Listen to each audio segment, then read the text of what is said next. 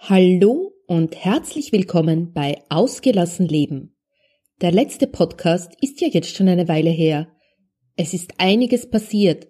Die Osterferien lagen dazwischen, mein Papa war im Krankenhaus und damit sind wir schon fast beim heutigen Thema. Es geht darum, was deine Ängste mit deiner Erziehung zu tun haben und wie sie deine Erziehung beeinflussen und um das Thema Kindertrauer. Bis gleich. Hallo und herzlich willkommen bei Ausgelassen Leben, deinem Podcast für Ausgeglichenheit, Gelassenheit und Lebenslust. Ich bin Ilse Maria Lechner vom Entfaltungsparadies und freue mich, wenn ich auch in deinen Alltag Ausgeglichenheit bringen darf. Lass uns den Herausforderungen des Alltags gemeinsam, gelassen und mit Lebenslust begegnen.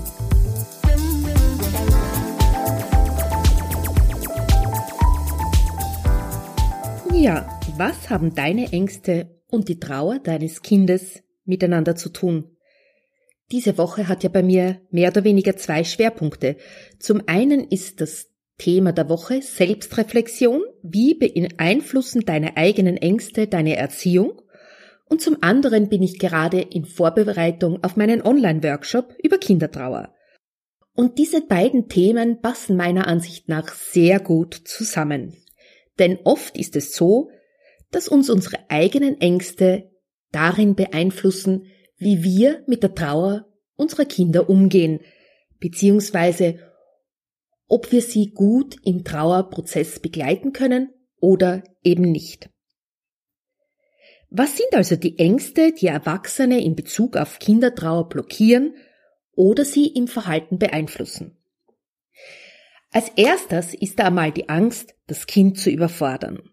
Viele Eltern haben einfach Angst, das Kind mit zu vielen Informationen über Krankheit, Tod, Schmerzen, ja, oder Verlust zu überfordern.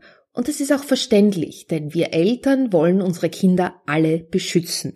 Wir wollen das Beste für unsere Kinder und wir wollen schwere und traurige Erlebnisse so lang als möglich vor ihnen fernhalten.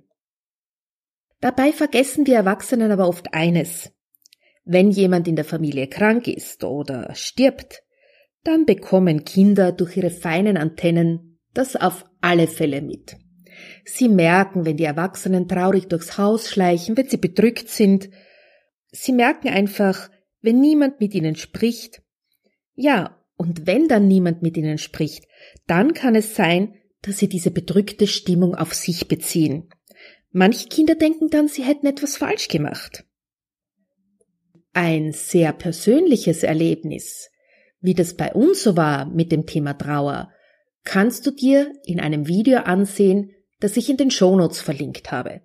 Da ging es darum, ob wir mit unserem Sohn sprechen sollen, dass mein Schwiegervater Krebs hat oder nicht. Die zweite Angst vieler Eltern ist, dass das Kind gar nicht versteht, was sie ihm da mitteilen wollen. Oft glauben Erwachsene, dass vor allem kleine Kinder ohnehin nicht verstehen, was da passiert, oder dass sie schnell vergessen und die kranke oder verstorbene Person ganz schnell aus ihrem Gedächtnis streichen. Das stimmt auch bis zu einem gewissen Grad. Wenn Kinder zwei, drei Jahre alt sind, wenn zum Beispiel der Opa stirbt, dann wird es keine bewusste Erinnerung an diesen Opa geben. Aber das Kind wird diffuse Erinnerungen haben. Und es wird sich vielleicht auch später an eine Zeit erinnern können, wo alle durchs Haus geschlichen sind und die Stimmung komisch war. Und es wird vielleicht den zeitlichen Ablauf durcheinander bringen. Auch hier verlinke ich dir ein Video mit einem ganz persönlichen Erlebnis in den Show Notes. Ich war drei Jahre alt, als meine Mutter ein Kind verloren hat. Ich wusste zwar, dass sie dieses Kind verloren hat, ich habe aber nachträglich den Ablauf ganz durcheinander gebracht. Und meine Erfahrung ist es, dass Kinder immer verstehen, wenn wir Erwachsenen uns bemühen, Situationen kindgerecht zu erklären und sie so aufzubereiten, dass sie genau in jenen Häppchen transportiert werden, die die Kinder gerade verarbeiten können. Die dritte Angst ist die Angst der Erwachsenen, die eigene Trauer zu zeigen. Eltern wollen ihre Kinder nicht unnötig belasten und genau deshalb bemühen sie sich in manchen Fällen, ihre eigene Trauer vor den Kindern zu verbergen. Sie geben sich betont lustig und unbeschwert, wenn die Kinder im Raum sind. Kinder merken aber bald, dass dieses Gehabe nicht echt ist. Sie sind gute Beobachter und erkennen, dass Körpersignale wie Haltung, Körperspannung und Mimik nicht zu diesen heiteren Worten passen. Sie erhalten also zwei Botschaften. Der Körper sagt, ich bin traurig. Mit Worten und Stimme wird vermittelt, es ist alles in Ordnung. Tja, und das kann aber zur Verunsicherung des Kindes führen. Was soll es denn jetzt glauben? Soll es seiner Wahrnehmung vertrauen oder dem, was es gesagt bekommt? Und im schlimmsten Fall lernt das Kind dadurch, ich kann Menschen nicht richtig einschätzen. Es vertraut sich dann selbst nicht mehr. Und es passiert dann genau das, was Eltern nicht wollen. Das Kind vertraut sich selbst nicht. Die vierte Angst ist die Angst vor der Intensität kindlicher Gefühle. Kinder zeigen ihre Gefühle oft sehr ungefiltert. Und das nicht immer so, wie Erwachsene das erwarten. Und gerade bei Trauer kann es sein, dass Kinder ganz anders reagieren. Manche Kinder weinen nicht. Sie sind wütend auf den Überbringer der Nachricht, also demjenigen, der gesagt hat, du, deine Katze ist gestorben. Oder sie ziehen sich scheinbar gleichgültig zurück. Sie reagieren aufmüpfig und das vor allem dann, wenn sie eben nicht in der Lage sind, ihre Trauer zu zeigen. Also wenn Sie das Gefühl haben, Sie haben kein Recht zu trauern, Sie dürfen nicht trauern, wenn mit der Trauer im Familienkreis nicht offen umgegangen wird. Oder Sie weinen ganz bittere Tränen. All das machen Sie mit einer Intensität und Ausschließlichkeit, die Erwachsenen oft Angst macht und fast verstörend wirkt. Und genau diese Ängste beeinflussen uns im Verhalten mit unseren Kindern und im Umgang mit unseren Kindern und dem Thema Verlust und Trauer. Ja, und dann kommt noch was ganz was Schweres dazu. Diese Tabuthemen. Trauer, Verlust, Krankheit und Schmerz und auch Tod sind in unserer Gesellschaft Tabuthemen. Die machen an sich schon Angst. Keiner spricht darüber gerne. Oder man versucht so leicht darüber hinwegzugehen.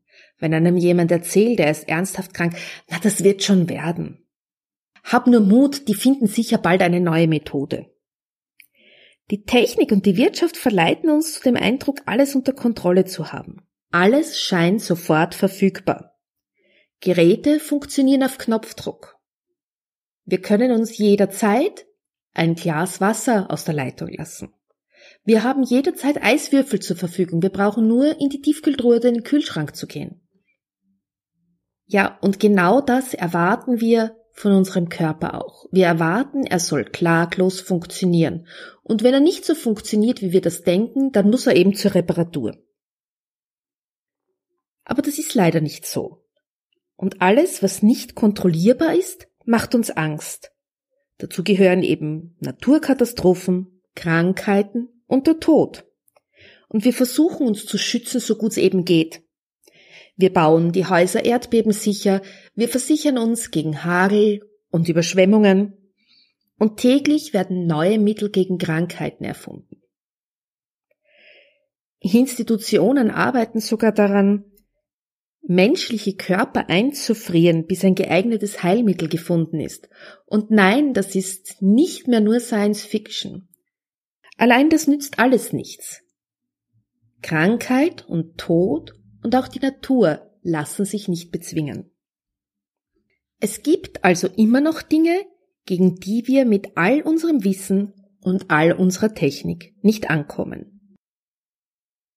Und unseren Ängsten gegenüber stehen die Ängste der Kinder. Ja, auch Kinder haben Ängste und die schüren wir mit unserem Verhalten oft unbewusst. Sie entstehen durch missverständliche Aussagen oder eben falsch verstandene Rücksichtnahme. Zum Beispiel die Angst der Kinder, nicht mehr aufzuwachen. Es kann sein, dass dein Kind mit seinen großen Ohren Sätze hört, die nicht für das Kind bestimmt sind. Vielleicht hört es die Nachbarin, die sagt, meine Mutter ist friedlich eingeschlafen.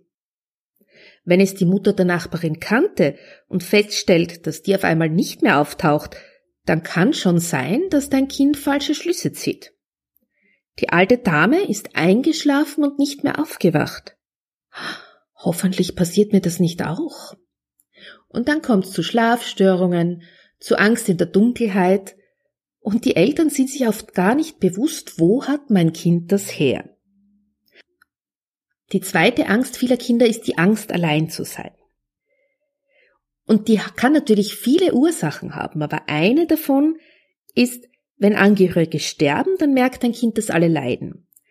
Und das merkt es auch dann, wenn ihr nicht darüber sprecht. Und wenn die, der Opa stirbt, bleibt die Oma allein zurück und das sehen dann die Kinder und sie sehen auch, wie sich die Oma kränkt und auf dass die auf einmal ganz alleine lebt. Und da kann dann schon die Angst auftauchen, dass sie selbst durch ein unvorhergesehenes Ereignis auch alleine dastehen. Das erschüttert sie in ihrem Urvertrauen und genau darum braucht ein Kind einen offenen Umgang mit diesem Thema. Und eine dritte große Angst vieler Kinder die wir Erwachsenen viel zu wenig bedenken, ist die Angst, schuld zu sein. Gerade bei Kindern, die noch im magischen Alter sind, also so rund um das fünfte Lebensjahr. Denn die geben sich dann oft Schuld an Lebensereignissen. Sie bringen sie fälschlicherweise in einen Zusammenhang. Ich gebe dir ein kurzes Beispiel. Ein Kind hat eine Katze und die Aufgabe, sie zu füttern. Und es wird es vergisst darauf und wird von den Eltern vielleicht sogar noch geschimpft. Und es liebt diese Katze und hat ein furchtbar schlechtes Gewissen. Und am darauffolgenden Abend kommt die Katze dann nicht nach Hause. Ja, was wird in dem Kind vorgehen? Wenn die Eltern mit dem Kind reden, dann wird das alles nicht so schlimm sein. Aber wenn das Kind mit diesem Schmerz und seinen Ängsten allein gelassen wird, dann kann es schon sein, dass es seine eigene Verfehlung, nämlich das Vergessen des Fütterns, mit dem Ausbleiben der Katze in Verbindung bringt und so glaubt, es ist schuld, dass seine Katze nicht mehr nach Hause kommen möchte. Ja, du siehst schon, die Ängste der Eltern bedingen und schüren die Ängste der Kinder. Und das ist das Gemeine an der Sache. Weil genau das wünschen wir uns für unsere Kinder ja nicht. Wir wollen ja, dass es unseren Kindern gut geht. Und wir wollen auch, dass sie die Lebensereignisse, vor die sie gestellt sind, gut verarbeiten. Was kannst du also dagegen tun? Ja, meines Erachtens hilft hier nur Achtsamkeit und Offenheit. Achtsamkeit dir selbst und deinen Gefühlen gegenüber. Wie geht es dir? Wo sind deine Ängste? Es ist keine Schande, Angst zu haben. Steh dazu, sprich diese Angst offen an, auch deinem Kind gegenüber. Dadurch zeigst du deinem Kind, dass es sich um deine Angst handelt. Das heißt, dein Kind muss diese Angst nicht übernehmen. Und Achtsamkeit im Verhalten des Kindes gegenüber. Wenn dir irgendwas komisch vorkommt, wenn dein Kind sich eigenartig verhält, dann sprich es an, rede mit deinem Kind. Immer altersgemäß und in seiner Sprache. Aber du wirst sehen, Kinder begreifen so viel mehr, als wir glauben. Und wenn du mit deinen Gefühlen offen umgehst, dann ermöglichst du auch deinem Kind offen darüber zu sprechen. Es kann weinen und toben und es kann seinem Schmerz freien Lauf lassen. Und ihr könnt gemeinsam Rituale finden, den Schmerz zu verarbeiten und das Vergangene loszulassen. Das war also die 53. Folge von Ausgelassen Leben. Die Show Notes findest du wie immer unter www.entfaltungsparadies.at slash AGL minus Episode 53.